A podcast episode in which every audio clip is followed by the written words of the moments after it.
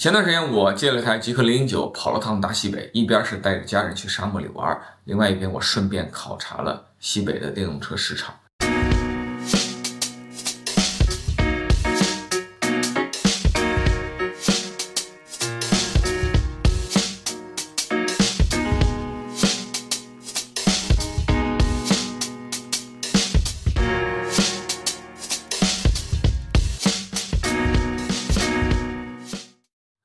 因为开着极氪零零九确实树大招风，所以都不用我去搭讪别人。一路上遇到了不少人，大家会一起去攀谈一下电动车的这个情况。我这里列四位比较典型的代表：一个是在兰州市区滴滴的司机师傅；一个是从兰州开往巴丹吉林的路上，我在高速服务区遇到的比亚迪唐混动的车主；还有一位呢是在巴丹吉林镇上，我在路边停着车，突然来了个中年男子，这个敲我的窗。哎，不速之客，我们看他跟我发生了一些什么样的对话。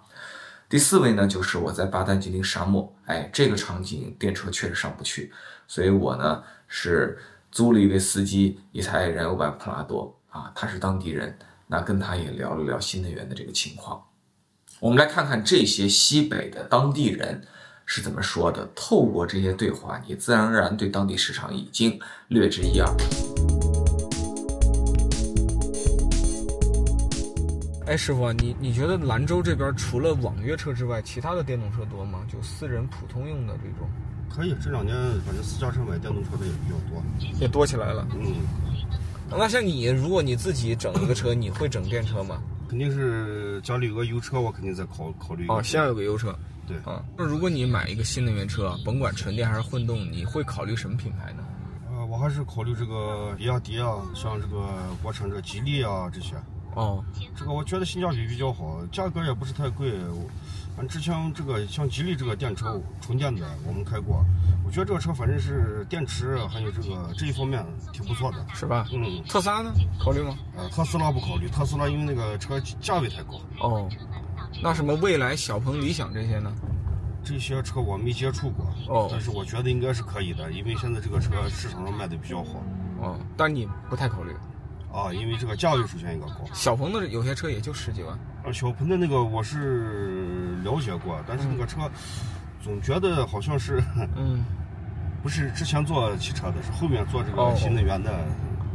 大概个人如果说开开干开干，大概能开六百公里。哎现在这个天气状况的话，它八百二十次续航能力就能达到六百。六百。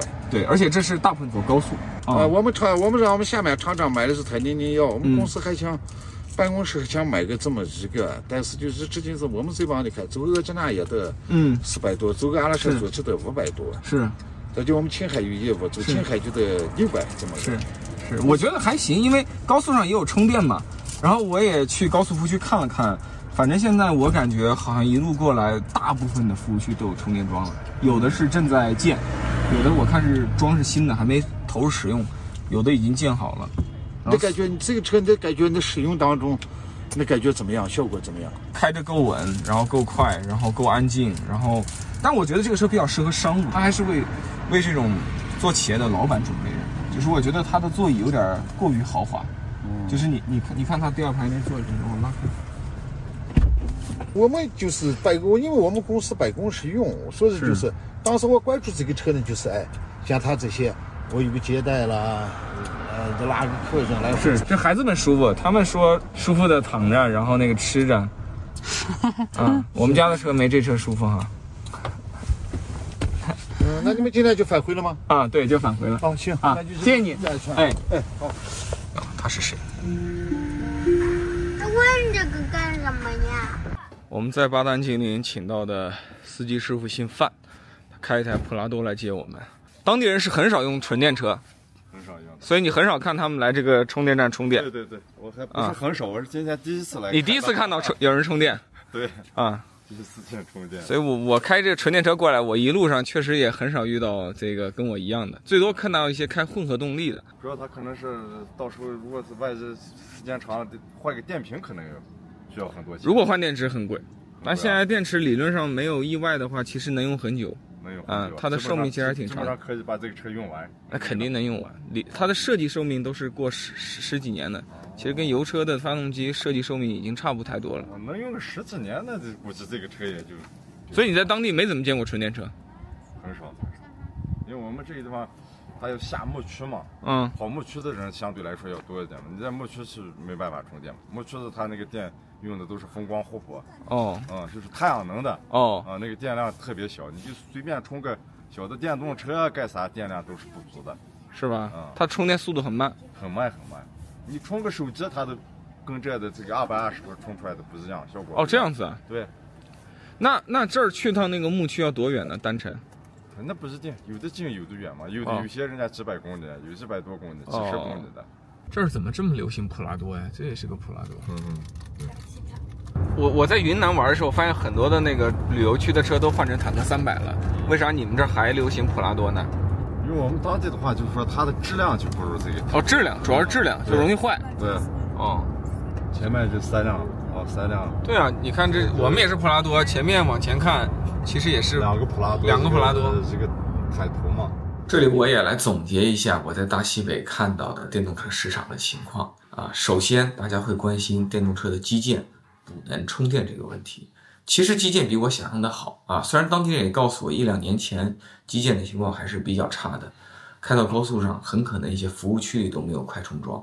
但现在这个问题好像基本已经得到了解决，无论是在巴丹吉林镇、在兰州市，还是在高速的服务区，我感觉这个桩的数量相对于当地的电车保有量其实是够的，在当地的高速服务区现在几乎都有国网的快充，而且这个快充的使用情况很像我三四年前在上海周边的长三角地区开车，就是桩比车多，你去了以后都不用排队啊，这个随便充。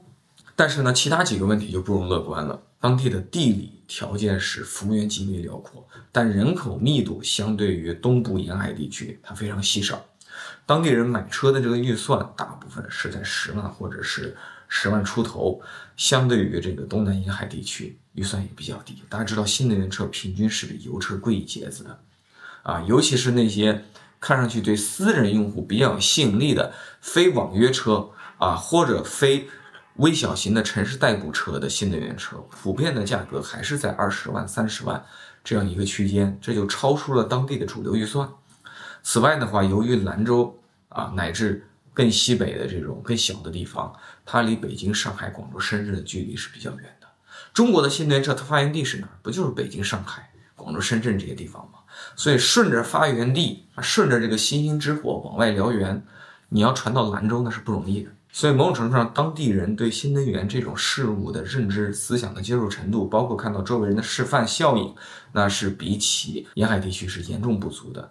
所以我能够通过这个交流感受到，对他们来讲，新能源还是一个比较陌生、比较遥远、比较不成熟的早期事物。他们对新能源的很多疑问，非常像我在上海三到五年前市民的这种疑问，就是电池到底会不会烧啊？电池开了几年以后怎么回收啊？会不会残值有巨大的问题啊？这种现象非常的这个普遍啊。此外还有一点就是当地的这个天气啊，大西北的冬天相对也比较漫长，然后这个冬天的这个气温也比较低。半个多月前我去这大西北，白天还艳阳高照，二十多度，到了晚上你会觉得体感温度已经逼近零度了。所以呢，我开这车就很有意思，白天开的时候能耗挺好。开到晚上六七点、七八点以后，这能耗就每况愈下。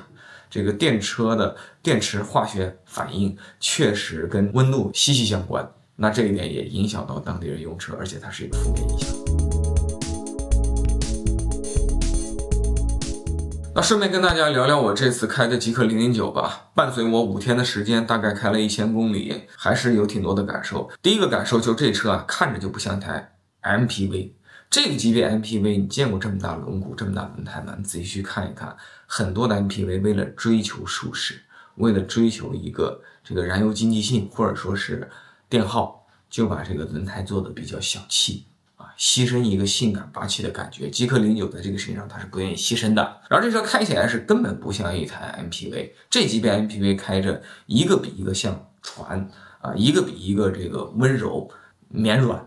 但是这台极氪零九，它开起来的感觉啊，其实更像一个这个尺寸的 SUV 产品，而不是 MPV 产品。它依然有一定的操控可言，你依然感觉到底盘有相当能力的这个侧向的这种支撑。然后再说一下这个动力，其实这台车呢，它用了这个一百四十度麒麟电池，特别的重。对吧？大家知道纯电车本来就重，你还这么大尺寸，还这么大的电量，所以把这车的体重推到了一个应该说纯电乘用车比较天花板的一个状态。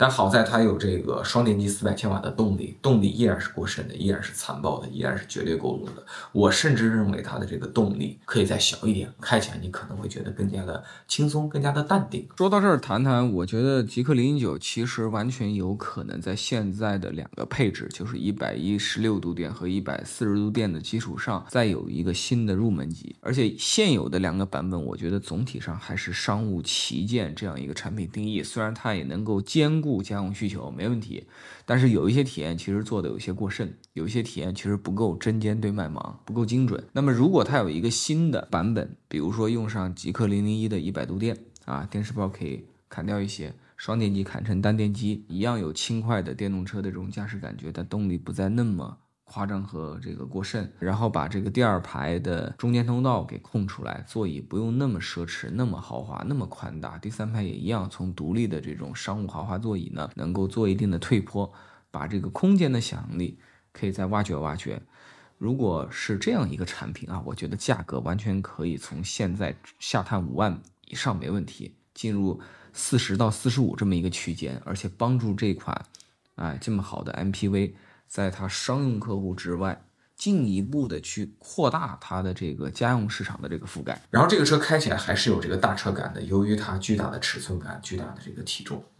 然后顺便要说一点，就是客观来讲，你把车长做到五米二以上，这车应该是五米二三了，这个路边停车就会有困难。我这停车技术一般吧，我在那个那边的天藏自治县啊，一个很标准的车位，前后都有车，但那个车位非常标准，就空在那里。我路边想要侧方停车，我停了这个两次才停进去，而且停进去之后依然外轮是明显压线的。但我后来就懒得再调整了，这就是由于这个物理尺寸导致的停车的不便。那如果一个车达到更大的物理尺寸，比如说五米三、五米四，那我觉得真挺难以想象的。然后第三点说这个续航吧，这个车的续航长的不像一台纯电车。我以前有一台燃油车沃尔沃 S 九零，我是一七年底购入那台车，由于油箱尺寸相对特殊，它为了向下兼容，只有五十多升，我满打满算就只能跑不到五百公里。可是这台极氪零九，我本来以为在大西北开纯电有挑战，结果我一箱电就从兰州干到了巴丹吉林，中间都没有做任何的补能，我就能够开到。我是未雨绸缪，做了一点点小小的补能，充了个十分钟电，但事后发现这大可不必。我当时还发一朋友圈啊，大家可以看看详细的这个情况。所以说这就是力大非专。这个我做一个判断啊，用户从 CLTC 一百五到二百五到三百到四百到五百到六百到七百，其实你的这种里程焦虑不是随着这个指数线性的降低，实际上是一个这种陡峭的降低。续航不断的提升，每增加一百，用户的里程焦虑会快速的下降。比如说到四百的时候，你还有一些里程焦虑；到了五百，里程焦虑就比较低了；到了六百，里程焦虑大部分人就打消了；到了七百、八百，我认为大部分人的里程焦虑已经无限接近于燃油车了。这是我的看法。第四点，聊一下智能。这个车的智能体验我都不想评价，因为我的真车实际的感受是，我认为越是功能性强，比如说这种大型商务 MPV，越是个性非常强、非常高端，比如说一些跑车、一些劳斯莱斯的这种奢侈行政轿车，我认为智能化就没那么重要。智能化对什么车重要呢？就二十多万的 Model 3、Model Y 啊，领克零八啊，这个极氪零零一。对吧？小鹏 P7 这类主流价位的主流车型，智能化体验是非常重要的。因为主流用户买主流产品的时候，他希望有一个相对全面的用户体验。在这个时候，智能化作为用户体验中重要的一个环节，它就比较重要。但是，用户越是买很个性、很功能化、很高端的产品，实际上用户在体验上的取舍是非常清晰的，就是。人人都知道你掏五十万、六十万、八十万买一台高端 MPV 到底是为了什么，对吧？你是为了接待有面子，你是为了全家人出去的时候有个极致的享受，你是为了司机开车时候你能睡上一觉。正因为你对你所要获取的产品体验极为的清晰，对优点极为的看重，所以你对其他的很多方面就没那么在意。这从前面那位保时捷大哥在巴丹吉林镇上跟我陌生搭讪的时候，他问的问题你能看出来，他关心的东西全都是空簧啊，对吧？舒适性啊，这个座椅可能的豪华感呐，然后这个车纯电的续航啊，能不能帮他从巴丹吉林纵横到内蒙各地、这个甘肃各地畅通无阻？这是他在意的。至于你的语音有多好用，自动驾驶是 L 二、L 二点五、L 二点九九，他在意吗？我并不认为他在意。这次去大西北，其实核心目的倒不是为了电车考察或者是这个车辆的评测，核心目的呢是为了去旅行，所以跟大家分享一下旅行中几个让我很感慨的这个感受。第一个感受呢，就是人生，我觉得是及时行乐非常重要，因为雨季不再来。这个我其实这是第二次去巴丹吉林大沙漠，这次去的时候我是一个家庭成员的身份，那上次去的时候是十二年前。我是跟两个素未谋面的九零后女网友同车，然后跟自己公司在东风日产的大哥大姐结伴而行。啊，我们当时七个人两台车，在巴丹吉林沙漠里待了两天。你想那时候我二十四五岁，人生第一次去到一个沙漠，然后第一次去沙漠就去到了一个可能是世界上风景最壮美、开车开起来最惊险刺激的这种沙漠，体验是无与伦比的。那种体验，我认为只有在你二十四五岁的时候会发生。今天你在三十七岁的时候。重走一遍巴丹吉林沙漠，虽然我觉得跟家人在一起也很开心，但这是完全不同的那种味道。当年的那个味道，唯有当年有可能发生。如果当年没有去，你就拿不到这种味道，一辈子都拿不到。这关于及时行乐，除了我自己的亲身经历之外呢，这次旅途我还有一些对他人的观察。我在这个兰州住酒店的时候呢，电梯里遇到一个旅行团，一群老人，一问才发现是来自台湾。然后另一点就是在这个巴丹吉林沙漠上，我遇到一对东北的旅行团，他们来自大连。我们在沙漠上冲沙的时候就遇到了，吃饭的时候正好又在同一个空间里吃饭。我看到他们十几个老人围坐一桌，有说有笑，喝着酒啊，吃着这个骆驼肉和这个牛肉，我就替他们由衷的感觉到开心。但同时我也在想，就是如果这个旅行不是发生在他们退休以后，是他们二十多岁、三十多岁的时候，一帮人结伴来玩。那人生作为总体的经验来讲，会不会更开心、更爽一些呢？我们都学过数学定律嘛，a 加 b 等于 b 加 a。我们能不能把人生一些事情的顺序换一换？这个人生会不会因此变得更不一样呢？哎，很多人会说，哎呀，他们是退休了才有时间才有钱，我现在年轻的时候要工作，我年轻的时候要学习，我年轻时候要考试，少给自己找借口。我们在年轻时候，很多时候你在很多事情上浪费了很多时间，也浪费了一些无用的金钱，这是人生的智慧问题。这是人生，你能够不能够更早的以更成熟的方式来面对自己的人生，拥有一个完全不一样的人生思路的这个问题。这次旅途有一个操作跟以前不一样，就是增加了比较多的篮球活动。去兰州的第一天和离开兰州前的最后一天，我们都有去联系到当地的球馆。带着孩子去打篮球。离开前的那天呢，正好遇到他们有这个课程，就上了一堂课，为期两个小时，跟当地的大概四个孩子一起。我会发现我们家的两个小宝贝跟当地的四个孩子其实还表现挺不一样的。我们两个孩子在球场上当时是最小的，而且训练的经验应该是最少的，因为他们总共就上过两三次篮球课。但我会发现我们家两个孩子在这个球场上，他有这个年纪的孩子该有的自己的这种笑。自己的情绪起伏，自己的一些语言表达，然后跑步的时候一些个性化的扭动，啊，一些随意的多余的这种动作，随机的这种肢体语言，它是非常非常丰富的。但是我观察其他几个孩子，他们我的感觉啊，更像是在参加一场体育晚自习。就是我的相机拍过去扫到他们的时候呢，他们对整个镜头是盲的，他们对于场外有一个陌生的男子在干任何的事情，他们也几乎是不会看你一眼。然后在教练让他们执行任何动作的时候呢，他们就执行所有的动作，然后他们几乎是一句话也不会说的。然后这些教练似乎已经带了他们一段时间了，他们跟这个教练几乎也没有任何的对话，还没有我的两个孩子第一次见到这些教练跟教练的对话多。哇！你让单手过来。单手我试一下。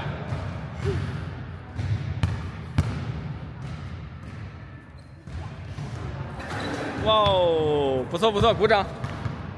然后我又观察到其他的这些孩子的家长，有一些是老人，有一些是中年人，他们似乎就是把孩子送过来参加这个篮球、晚自习，然后他们自己就去刷刷自己的手机，去做一些完全跟体育不相关的事情，最后到点了以后，把参加完自习、参加完考试的孩子带回家。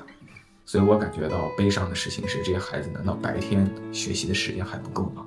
晚上还要加班来在另一个考场进行另一种学习？这跟我前段时间在上海旁观的一个女子的足球训练是一样的。就在我的村子居住的附近有一片球场，所有的孩子大概七八个或者十个左右，加在一起二十分钟，几乎没有看到一次笑。教练看到了非常多的这个责骂，非常多的命令，然后这孩子就在这些命令下穿插跑位、互相传球、射门训练、反复跑圈儿。然后有一个孩子很明显听不懂教练非常简单机械的这种战术指令，所以他一直会跑错。他跑错的时候，教练就很凶他，就吼他。他被吼了以后，他就像受惊的小鸟，他都不敢去问清楚，他就紧急的再次投入到训练当中，再次犯错，然后再被吼一顿。这个是我刚才在兰州看到的这个篮球故事的威力加强版。这个问题我需要通过这个视频讲出来，因为如果很多人看到，我认为它能够也许帮助到一些人。我的第三个感触啊，还是跟这个巴丹吉林大沙漠有关。因为十二年前我来过一次嘛，那次旅行给我留下了极为美好的印象。在那之后，我就会一直记得这样一个旅行的目的地。我觉得它是也许在中国，我觉得最好的目的地之一。所以我心里的假设是，十二年过去了，中国的经济发展了，这个小众的地方应该被越来越多人知道了，这里应该变得跟过去完全不同吧。但是没有想到的是，我这次来了以后，发现巴丹吉林大沙漠还是当年的巴丹吉林大沙漠，它依然如此的小众，它的游客依然如此的稀少。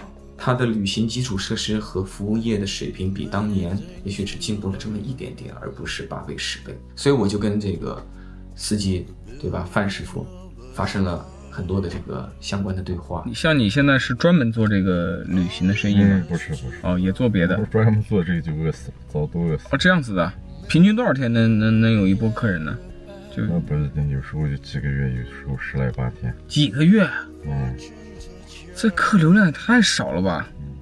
哦，发现原来比起相对比较遥远，在巴丹吉林镇旁边的这个大沙漠，这个世界上还有一些更简单、可能更友好、可能门槛更低、可能也没那么刺激的这种简易沙漠，在敦煌有，中卫有，在周围的一些地方都有。那些地方由于它更简单、更容易到达，这个地理上没这么危险，所以那里反而有更多的适合孩子的游乐设施，有更多的酒店，有更多的烧烤，有更多的餐厅，有更多的客栈。所以最后他们反而发展出了更成熟的产业链，能接纳更多的游客，更多的小红书博主会去那里打卡，然后做成精美的图文和视频释放给这个世界，然后再吸引更多人去。所以最后呢，巴南吉林如果是一的话，我刚说的那地方至少是十。但是反过来讲呢，我依然会觉得，如果你的人生中，你真的有机会去到巴丹吉林，如果你真的喜欢巴丹吉林，我觉得你还是可以义无反顾地做出你的选择。经过这样一个十二年的循环，我明白一个道理，就是如果你正好在你的人生中做出了一个类似于巴丹吉林大沙漠的选择，你在某件事情上独具观点，你独具想法，你就不要期待这个世界的大多数人会支持你或者与你一同为伍，因为你已经选择了一条少有人要走的道路。这条路并不比别的路高级，这条路也并不比别的路错误和卑微，这条路就是你自己想要走的，你就走下去，平静的、耐心的享受你自己想要看到的风景就好了。还有你们当年进去啊，怎么就记得路呢？在我们看来就是全是黄沙，那就你走的多了就熟悉了嘛。这这这这这这完全没有方向感啊！嗯，是是也结合指南针吗？不用指南针，不用，就跟你们在城市里面其实是一样的嘛。城市里面我们都靠导航，靠导航，从来不记录。你在你们家附近你也用导航吗？那只有家附近两公里可以。所以我们这就就是回家的路嘛。你就在这边出生？对，而且我就在沙漠里面出生。我父亲小的时候那会，在这个周围有甘肃有个民清县，那个地方当时人人多，而且我父亲他们家孩子小孩又多嘛，哦，所以就吃不饱肚，然后就到这个沙漠里面给那个蒙古族打工嘛，哦，嗯，给人家放羊干啥干这些活。那你算是出生在这个沙漠农场里了。对，那你是在镇上住了多久呢？巴丹吉林镇镇上住了二十几年了，二十几年了。嗯，两千年到那个二十三年了，酒店只能做个旺季。这也是人养的，嗯，人养的，理发店的，可以停下来稍微看一眼吗？他会攻击人吗？能看他吗？能看。我们不能下去。我们就在车上看一眼吧，双峰骆驼。哦，身上颜色也不一样。妈呀，哎，有单峰，你看看有没有单峰他们那个驼峰有些高，有些低嘛。有的胖，有的瘦嘛。驼峰高的就是健康的，驼峰高的就是胖的嘛，驼峰低的就是瘦的嘛。那胖瘦跟健康有关吗？胖瘦跟健康没关系，就跟人一样，不一定胖人就就健康，瘦人就不健康。就想到王家卫的台词：年轻的时候总是想着翻过这座山后面是什么，后来就知道翻过这座山后面还是山。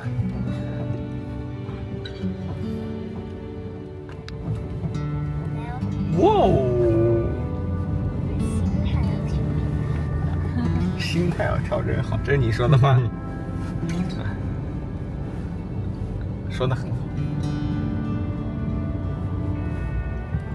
偶尔冲冲个猛的，你看你心态怎么调整啊？哇哦，哇哦！